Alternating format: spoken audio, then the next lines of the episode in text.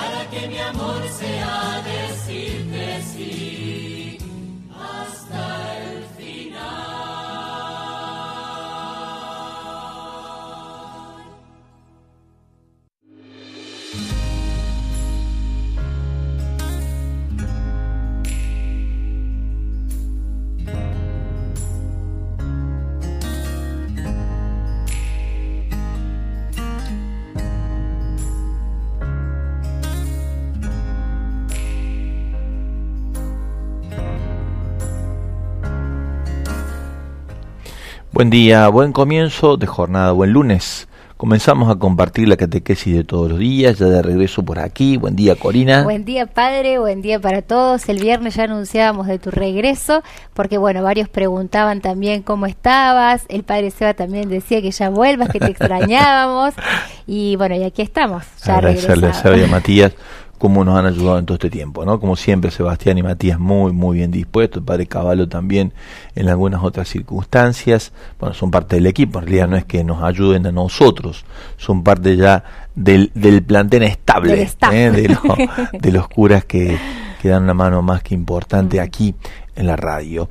Bien, la verdad que un viaje muy interesante, eh, encontrar en, en Roma eh, a un sucesor de Pedro con tanta valentía, con tanta decisión a los 86 años, ya por cumplir 87, llena el corazón de esperanza, ¿no? Por lo, eh, por lo que significa el estilo de su, de su pontificado, de su servicio, eh, afrontando un desafío inmenso a nivel eclesial en el sínodo de la sinodalidad, con todo lo que ha sido ya la respuesta a quienes han querido Mm, de tractar, por así decirlo, el comienzo del sino de la sinodalidad, estos cinco cardenales que pusieron las dubias y que con tanta claridad el Santo Padre ha respondido a toda y a cada una de ellas con la fuerza propia de conducir a la Iglesia a ese modelo de comunión y participación que en América Latina viene sonando desde hace mucho tiempo y que el estilo de el nuevo modo de ser iglesia lo plantea como una vuelta a las razones que nos dieron eh, origen en la misión, para lo cual Jesús nos creó. En este sentido, eh, hay dos cosas que me parece a mí están siendo minadas de lo que hace a una forma de ser iglesia que nos ha enfermado. El clericalismo, que es un modo de ejercicio del poder que ha hecho muchísimo daño en la iglesia y este estilo de diálogo, discernimiento común, caminar juntos, pone a la autoridad en un lugar distinto en lo que hace a la responsabilidad de conducir la iglesia. Y por otra parte la apertura a un mundo que exige por parte de nosotros una readaptación a nuestra forma y a nuestros estilos a razón de lo que la misión plantea como grandes preguntas a la Iglesia. Y en esto se busca eh, desde eh, el diálogo y el ejercicio del discernimiento compartido mayor dinámica en el ser eclesial. Claro, para entrar en este modo nuevo va a llevar un tiempo, pero una vez que hayamos aprendido este estilo de esta forma, va a fluir con mucha más fuerza nuestro modo de estar en el mundo, eh, que es de donde se define nuestra identidad. Me gustó muchísimo la definición del nuevo cardenal de la Iglesia eh, de Madrid, el padre Cobo, como decía él, hablando acerca de la identidad eclesial, lo determina la misión. Eh, las preguntas sobre nuestra identidad están en nuestro servicio. Y creo que allí es donde se está jugando una parte importante del sínodo de la sinodalidad. Por otra parte, la aparición del documento Laudato Deum, Laudate Deum, que mm, ha puesto en el escenario de la convivencia global la voz profética de Francisco y los científicos que acompañaron el discernimiento de este nuevo documento que advierten sobre cómo se acortan los tiempos. Vamos a trabajarlo en estos días, el documento particularmente, yo tengo la posibilidad de verlo todo completo, no es muy largo, invito a que ustedes también lo hagan. Y se nota claramente allí, en la Deum, que eh, hay un cierto discurso apocalíptico, pero que no nace desde el temor que puede generar la, una lectura religiosa fundamentalista, sino los datos que la misma ciencia ofrece y da, da a conocer.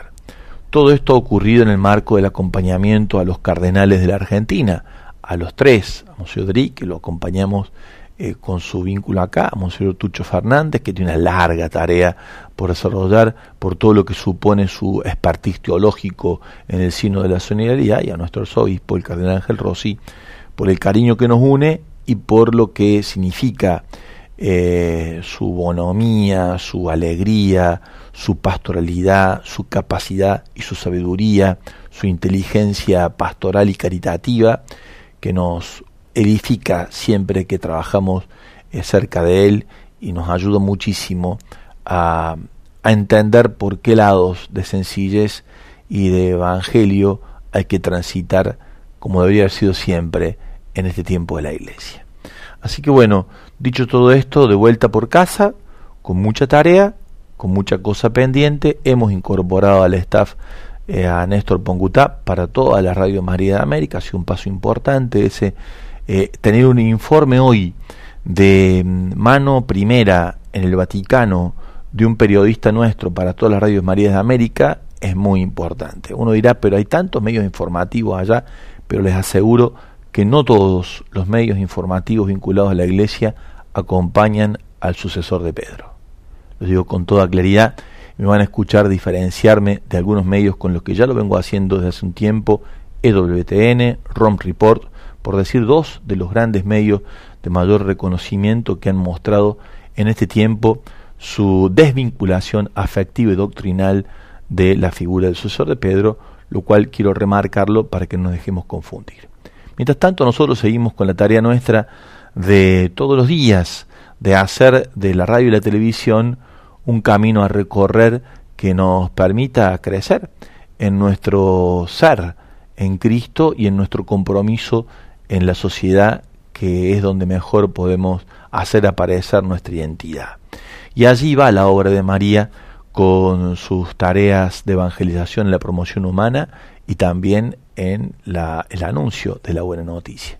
Queremos seguir creciendo en este sentido. Es como haber visto confirmado el camino nuestro de todos los días mientras abrimos el ojo y vemos un poquito más allá de los horizontes de la eclesialidad en el mundo todo. Así que en ese sentido, más que confirmados en nuestro peregrinar.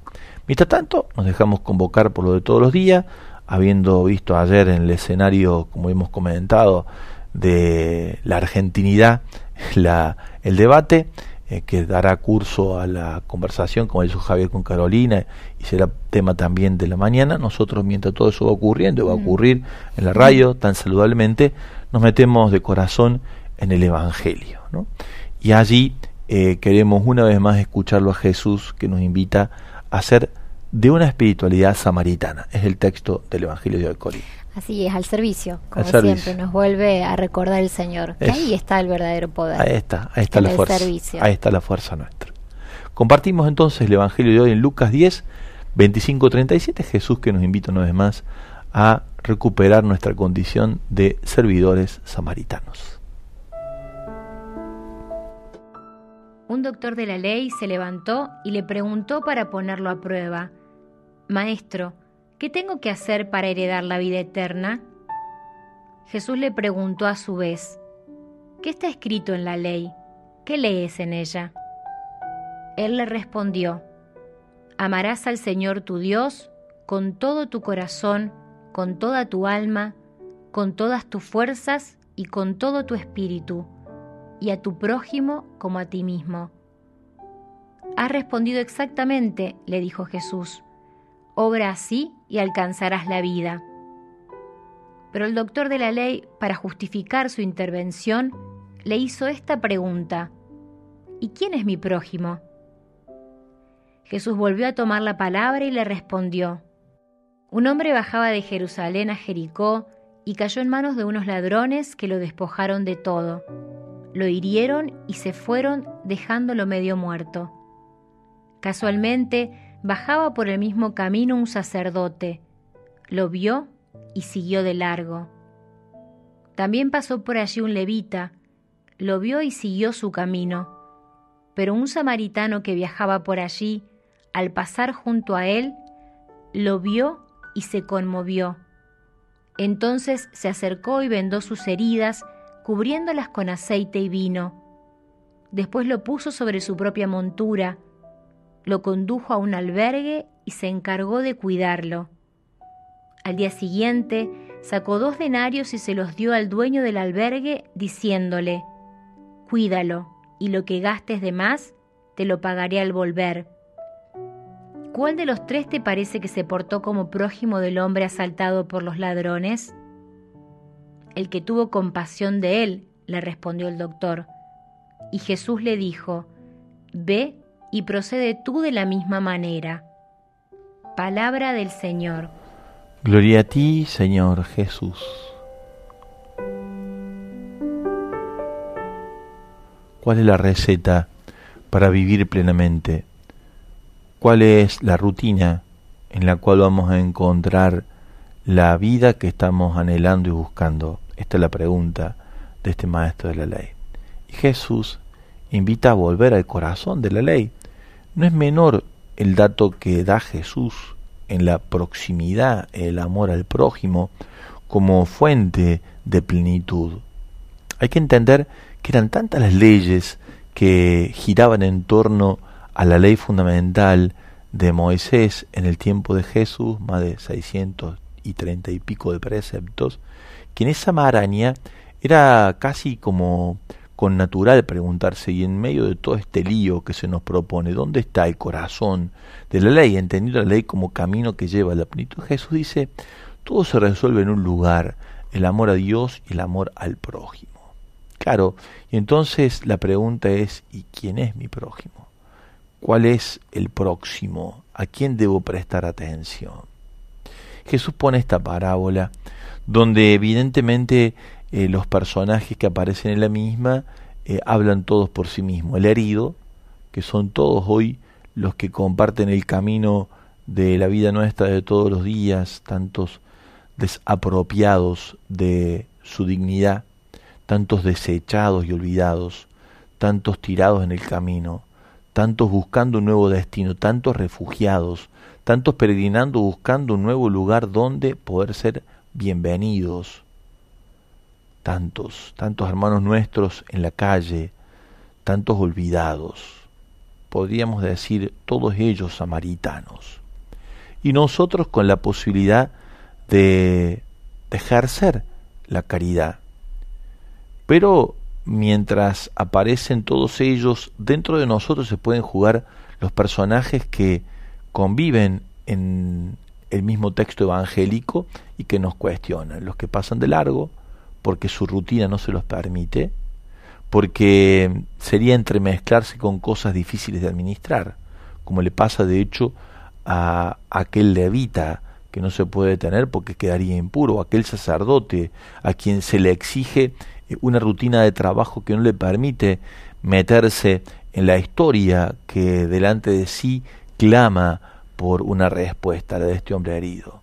Mientras otro un hombre que también tenía sus responsabilidades, sus obligaciones, un samaritano, que aparentemente estaría casi como más lejos de la posibilidad de hacerse a la proximidad del herido, es el que reacciona por la porque hay, hay otra cosa que gobierna su corazón, que es su capacidad misericordiosa, su bondad, su misericordia, su bondad, su conmoción interior, que es lo que le mueve a ir mucho más allá de los límites que ofrecía su propio ritmo de ser posiblemente un comerciante, pasando por aquellas tierras tan particularmente atraídas por el comercio. No lo sabemos. Si sabemos que tenía responsabilidades porque iba con su carga, sin embargo se detiene la conmoción, la misericordia, la bondad y esa capacidad de establecer vínculo empático con quien sufre. Y entonces eh, curarlo, eh, vendar sus heridas, cargarlo sobre sí, llevarlo al albergue, ofrecer parte de sí mismo, dinero, eh, que lo cuide quien lo puede cuidar y decir, si gasta algo de más, yo te lo voy a pagar. Compromiso real, concreto. ¿Qué es lo que le permite a él entrar en ese lugar? ¿Y qué es lo que no les permite a otros, a los otros dos, entrar en ese lugar, que a nosotros nos permite vincularnos con la herida del hermano en situación de vulnerabilidad y qué es lo que nos impide entrar en contacto con ello. Tal vez sea lo que dice José María eh, Rodríguez Olaizola en uno de sus poemas bellos, esos tantos lindos que tiene, sobre el silencio, sobre la capacidad de, de callar, para entrar en contacto con la realidad que grita y que habla. Esa es la que Francisco nos quiere poner en sintonía con la tierra sufriente, cuando el lado Dem nos invita a eso, a sintonizar con el clamor de la herida de la casa común. Esa que surge del grito que está establecido en el vínculo con los que más padecen en lo de todos los días. Esa que muchas veces queremos escapar, a la que no nos queremos vincular, porque se pone en sintonía con nuestras propias dolencias y no sabemos qué hacer con las nuestras. Y entonces es como que huimos de la de los demás y de la propia, cuando no ponemos en sintonía nuestras heridas y no nos reconocemos como sanadores heridos. José María dice, hablando acerca de la necesidad de amigarnos con el silencio, que el silencio rodee las palabras, silencio antes de hablar, para pensar en lo cierto, lo justo, lo necesario. No hay que entorpecer los puentes, rompiendo sus pilares, a base de quejas inútiles, de reproches innecesarios o veredictos precipitados. Calla, reflexiona, contempla, silencio, después de hablar, también después de actuar, antes de actuar, para recibir la respuesta y dejar que las palabras planeen en el sereno baile de lo cotidiano, hasta posarse en la rama que es uno mismo.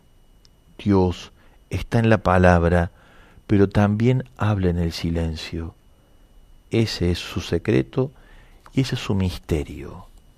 Cuando la rutina, las obligaciones, el quehacer, los propios ruidos interiores, los dolores intensos que tenemos en el alma, quieren atropellarnos el silencio es el mejor aliado, para que nosotros de allí, en la contemplación del Dios viviente, en su misterio inmenso, siempre reflejado en la vida de lo cotidiano de los hermanos que más sufren, pueda de verdad decirnos qué espera de nosotros y hacernos samaritanos, es decir, sanadores heridos por el camino. Para eso hay que ir un poco más allá de las fronteras de lo que hasta aquí ha determinado nuestro ritmo de vida. Y esto entonces es nuestra pregunta en el comienzo de nuestra catequesis, Cori. La consigna que hemos publicado en la red social de Facebook, que te invitamos a vos a que te sumes, dice así, ¿cuáles son los lugares de frontera donde renovás tu vocación de ser buen samaritano? Ahí queremos ir. Claro. La frontera es casi siempre una frontera interior, ¿no? Eh, no, es, no es un hecho físico externo. Son los límites que decimos que tenemos para, para actuar y entonces son las los parates que le ponemos a nuestro compromiso, mucho trabajo, otros muchos compromisos que tengo, toda la responsabilidad que tengo de familia, todas las situaciones que atraviesan mi vida y que me da la vida para lo que me da, vos sabrás describirlo, vos sabrás bien decirlo, cuál es tu mundo o tu mundillo que te impide ir un poquito más allá, cómo liberarte de esas ataduras o de esos autos límites o de esos límites reales que están siendo desafiados por una realidad que hoy te convoca a ir mucho más allá de lo que vos pensás que podés, seguramente vas a encontrarlo, vas a poder definirlo y vas a poder dejarte conducir por el Espíritu para ir un poquito más lejos. Dios así lo quiere.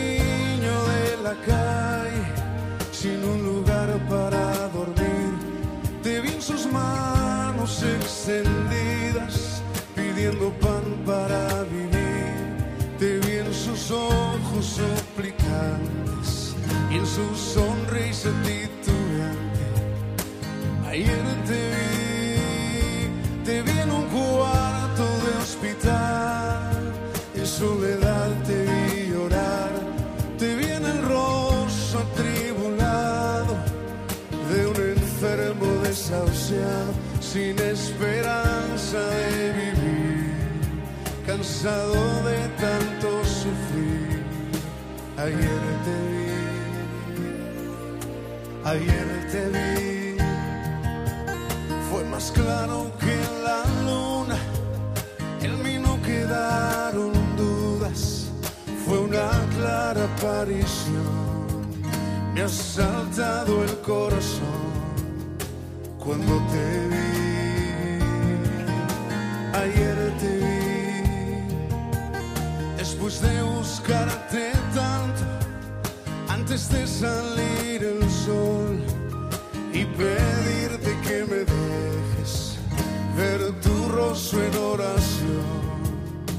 Ayer te vi, te vi en un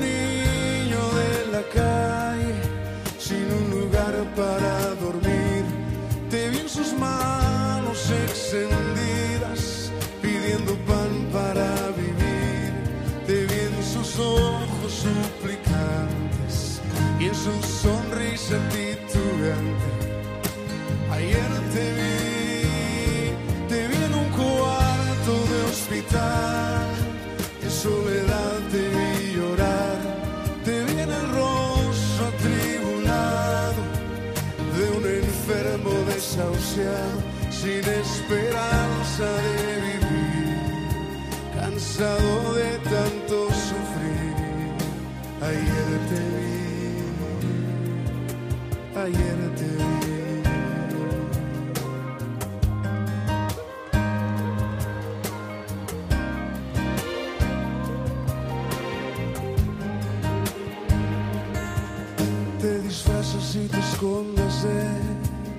mi vista.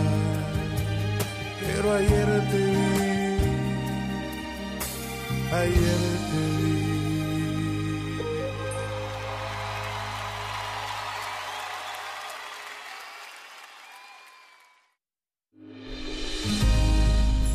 Caminos a recorrer, los del corazón, que nos abren escenarios nuevos, que nos convocan a dar un pasito siempre un poco más allá. En las redes sociales comienzan a aparecer los que van respondiendo a la consigna, perdón, la consigna de esta mañana, donde las, la realidad de los heridos en el camino nos invita a dar un pasito más allá de lo que hoy decimos es nuestra posibilidad.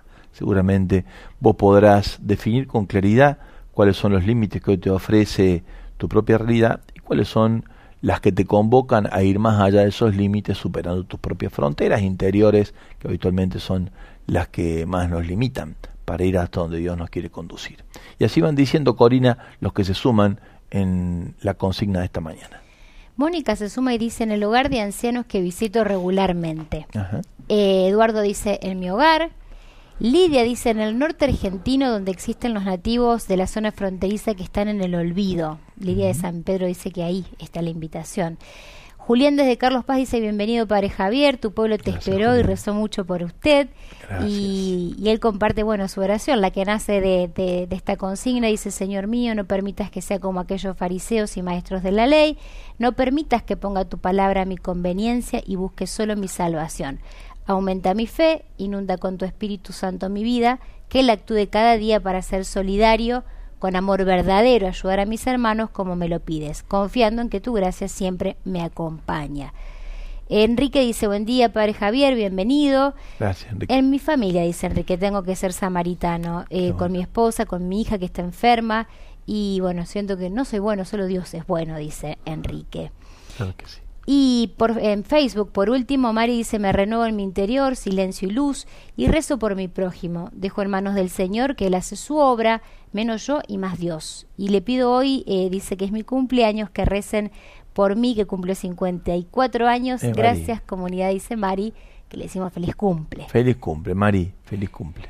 Eh, algunos mensajitos, padre, también que vienen llegando a través de el eh, WhatsApp. En uno nos envía una foto nuestro amigo Seba, hermoso amanecer, y él dice, buen día, Oh. soy Sebastián de San Y esa Bernardo". caña está, pero está algo picado ahí, ¿eh? Eh, le, le, pegaste al corazón, Seba, con esta foto del padre. Mira, ya se nos va a querer ir para el Paraná. No, no, no hay forma. Eh, buen día, dice, soy Sebastián de San Bernardo. Yo diría que lo renuevo cada día en el hermano que la sociedad deja olvidado. Ese hermano que no le representa beneficio a nadie, ni siquiera a los grupos parroquiales, porque seguro no iría nunca a participar de ellos. Siempre me preocupa ese hermano, que aún no conoce ni la palabra Dios, Jesús, María, ni una letra de la Biblia pero él es mi hermano y a menudo nos cruzamos con gente que vive buscando la fe, fe de nuestra iglesia, no la fe de, esas, de en estas elecciones, la fe que nadie le alcanza. Es un tan simple gesto que es bajar de mi tiempo tan costoso y dedicárselo a él, que es mi hermano, y lo pone en mayúsculas, Eva. Y esa fe se hace real, se hace verdaderamente cierta, firme, cuando en el compromiso de la caridad madura, crece y se multiplica. Por eso Francisco va a decir, comentando el texto de El buen samaritano, ser capaces de tener compasión es la clave. Esta es nuestra clave, que decir, esta es la llave, la llave. Si no se siente compasión frente a una persona necesitada, si tu corazón no se conmueve, significa que algo no anda bien, que hay demasiado ruido propio en tu interior o que has cerrado la puerta a la posibilidad que haga eco en tu corazón el sufrir de los demás estar atento, estar despiertos. No nos dejemos llevar por la insensibilidad egoísta, que es como un refugio que construimos ante nuestra propísima vulnerabilidad, porque en realidad la vulnerabilidad de los otros lo que hace es reflejar la propia. Y por eso nos reconocemos como sanadores heridos, capaces de curar las heridas de los demás con nuestra misma fragilidad y debilidad y al mismo tiempo entender que en ese ejercicio de la caridad se van sanando nuestras heridas, en tus llagas, dice Pedro, en la primera de sus cartas, en la segunda de sus cartas, hemos sido curados. Y por lo tanto, cuando hablamos de las llagas de Jesús, hablamos de la carne del Cristo sufriente en los hermanos más débiles, en los que están en situación de vulnerabilidad, tirados, olvidados, descartados, entrar y tocar la carne de ellos es abrirnos la puerta al misterio del Dios resucitado en Cristo que ha sabido cargar sobre sí nuestras heridas, como dice Isaías. Y por lo tanto, en cada uno de los heridos y en nuestras propias heridas habita el Dios viviente que ha venido a limpiar nuestra propia condición en su mayor fragilidad ha venido a traer luz ahí donde todo aparentemente no tiene sentido y se hace oscuro. En el Cristo resucitado, que ha vencido de la muerte y en las llagas del resucitado, queremos confiar mientras nos aproximamos y tocamos la herida de los heridos y dejamos que aparezcan las propias sin temor a confraternizar entre vulnerables y vulnerables, entre compasivos y gente que necesita de compasión y gente que en su compasión nos regala también compasión a nosotros. Es espíritu de comunión. Ahí se entiende la expresión de Francisco, una iglesia pobre, humilde, herida, frágil, para los que están heridos en el camino, grande, en sus dimensiones, abierta a la realidad del humano en todo su estado de fragilidad y una con el Cristo herido que vive en el corazón de una humanidad herida, de una casa común herida. Acerquémonos allí y dejemos que nos abrace el misterio de un Dios que ha venido a transformar nuestras propias fragilidades.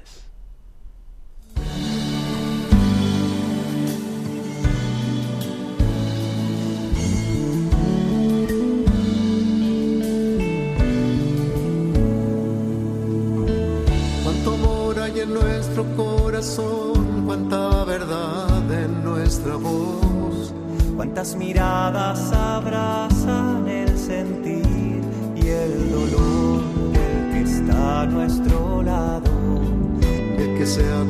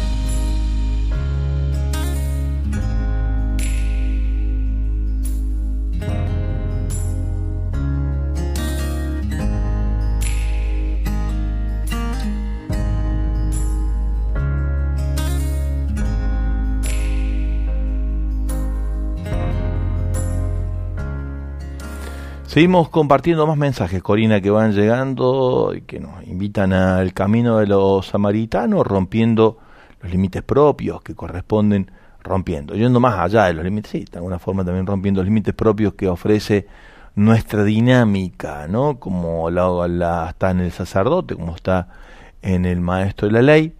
También nosotros tenemos nuestra dinámica, nuestra rutina, nuestros compromisos, decimos más, siempre un poco más. Y eso es lo que muestra el samaritano, un poco más. Y en el más se juega la suerte del encuentro con el Cristo viviente en el corazón de los heridos en el camino.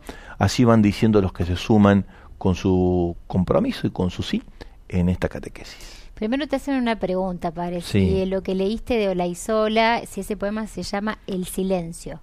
Callar Mm. se llama. Algo parecido, Sí, ¿eh? sí, callar. Aprende a callar. Eh, Luz desde Sumampa se suma con su testimonio. Ella dice que su frontera es la de poder superar, por gracia del Espíritu Santo, las contrariedades y los problemas que tiene en su familia. Eh, Cuenta una situación particular con un hermano en el que, bueno, ella no reacciona de, de la manera que, debe, que cree que debería hacerlo, saludando y demás, y habla de que le cuesta la humillación, le cuesta que la humillen. Eh, bueno, Señor, ten ¿Y a piedad de no? nosotros, dice sí. Del que no, ¿eh? Pero por otro lado es el lugar donde Dios nos invita a la humildad. Sin humillación no hay humildad, ¿no? Sin humillación no hay humildad. Tiempo de callar se llama el poema. Hice. Gracias, padre.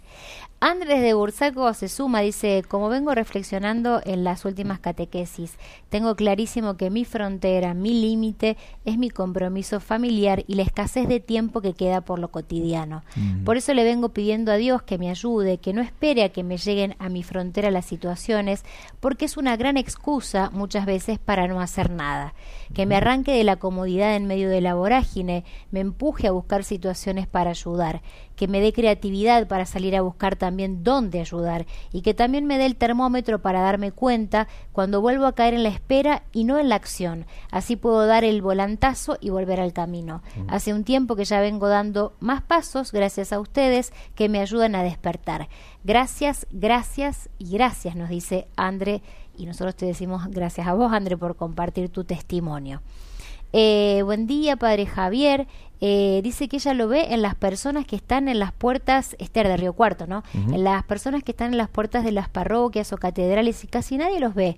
Y si lo ven o los vemos, lo hacemos desde lejos.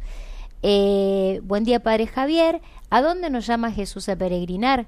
Creo que en todo lo que Dios creó, empatizar con los pobres de corazón, los necesitados, los débiles, los enfermos, los niños, los jóvenes, los ancianos y en la familia, las mascotas y la naturaleza que nos regala cada mañana. Gracias por todo lo que creaste, Señor. Saludos a los que están oyendo la radio y gracias, Padre Javier, por lo que nos trajiste desde Roma. Buenísimo. Hoy te invito aquí en la Iglesia Catedral de Córdoba. Vamos a estar rezando junto al Comipaz, al Comité Interreligioso por la Paz, por la situación en la zona de Gaza, ¿no? Vamos a estar ahí en oración interreligiosa junto por la paz. Este lunes 9 de octubre a las 19.30 horas en la Iglesia Catedral te pedimos que nos acompañes con tu oración y que formes parte también de este clamor al cielo por este don de la paz, por este don maravilloso de la paz. ¿Qué más tenés por ahí, Cori? Más mensajitos, ahora voy llegando. Dicen buen día, la pastoral en la discapacidad, este grupo que hemos comenzado con el Padre Hugo en la parroquia San José de Mar del Plata y la Noche de la Caridad. Esas son las fronteras que Dios me, en las que me pide estar, dice Gabriel. Eh, hola padre, qué alegría, dice Marcelo desde Mar del Plata, dice mis fronteras están abiertas, he pasado por mucho dolor en mi vida y ahora trato de acoger a quien eh, y como sea en mi cotidianidad, sembrando fe y el Señor hace el resto, como lo hizo conmigo. Muchas gracias, dice Marcelo. Y Cintia desde Mendoza dice, bendecido día para ustedes. Por primera vez en mis 47 años me siento desafiada al silencio para que Dios hable y yo calle mis excusas. Y Él me devuelva mi identidad y mi llamado. No es fácil, pero tomo la decisión cada día porque Jesús así lo quiere, nos dice Cintia. La misericordia hacia ante una vida humana, ante una vida humana en estado de necesidad, es el verdadero rostro del amor, va a decir Francisco. Se llega a ser verdaderamente discípulo de Jesús y se manifiesta el rostro del Padre cuando nosotros somos misericordiosos como el Padre es misericordioso. Es así como el mandato del amor, va a decir el Papa, a Dios y al prójimo se convierte en una regla, en un camino de vida única y realmente coherente. Dios, nuestro Padre, es misericordioso porque tiene compasión, capaz de tener esta compasión, de acercarse a nuestro dolor, a nuestro pecado, a nuestros vicios, a nuestras miserias, y de allí hacernos sanadores heridos. Que Dios nos regale de esa gracia. Un poquito más de música y vamos cerrando nuestro encuentro de todos los días aquí en la catequesis.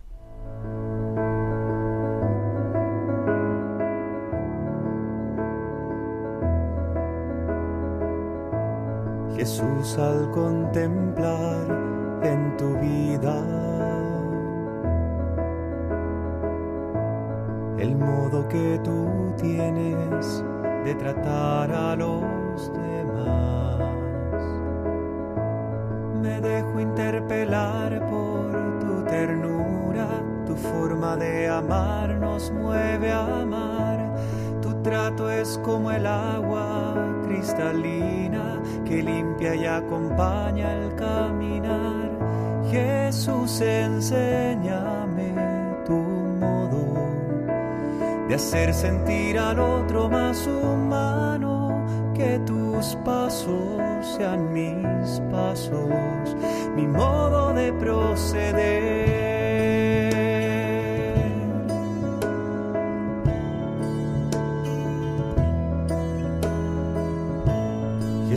Hazme sentir con tus sentimientos, mirar con tu mirada, comprometer mi acción, donarme hasta la muerte por el reino, defender la vida hasta la cruz, amar a cada uno la oscuridad llevar tu luz. Jesús, enséñame de hacer sentir al otro más humano, que tus pasos sean mis pasos, modo de proceder.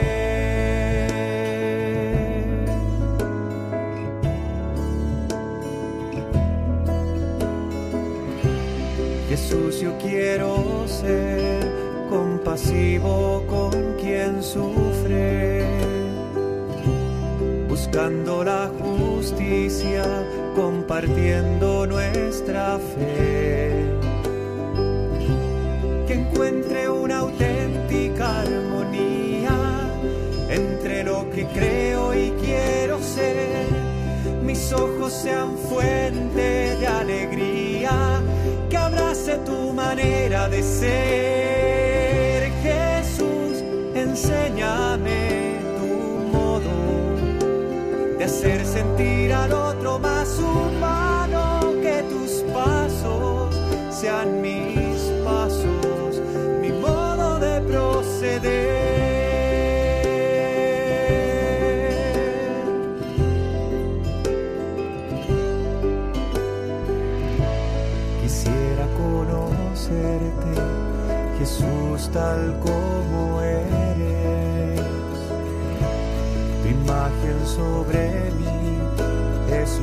transformarás.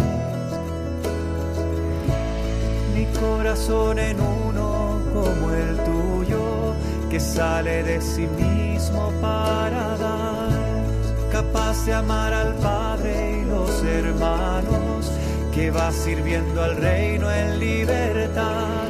Jesús, enséñame tu modo de hacer sentir al otro más humano, que tus pasos sean mis pasos, mi modo de proceder.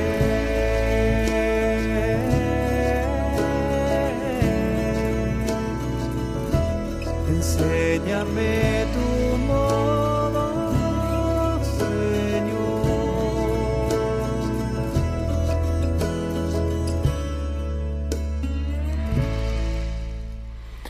Bueno, vamos llegando al final, Corina. Ha sido hermoso comenzar o recomenzar nuestro encuentro de todos los días para mí después del viaje por Roma desde este Evangelio del buen samaritano. Cori, será hasta mañana. Será esta mañana si Dios quiere. Le mandamos un saludo especial al padre Mati, que está de Sí, viaje. en reza- Jerusalén. en Jerusalén. En realidad están en Nazaret.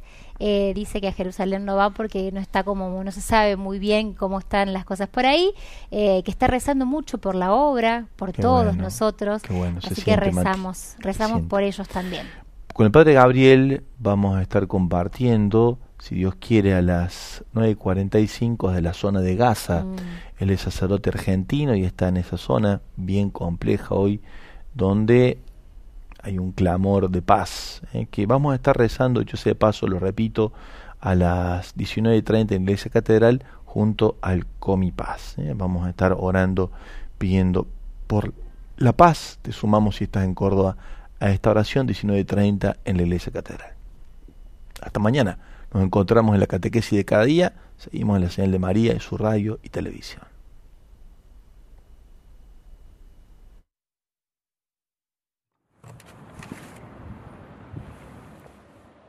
Bendita la gente que es capaz de ver distinto, que cuando pasa deja en mis ojos brillo. Bendita la gente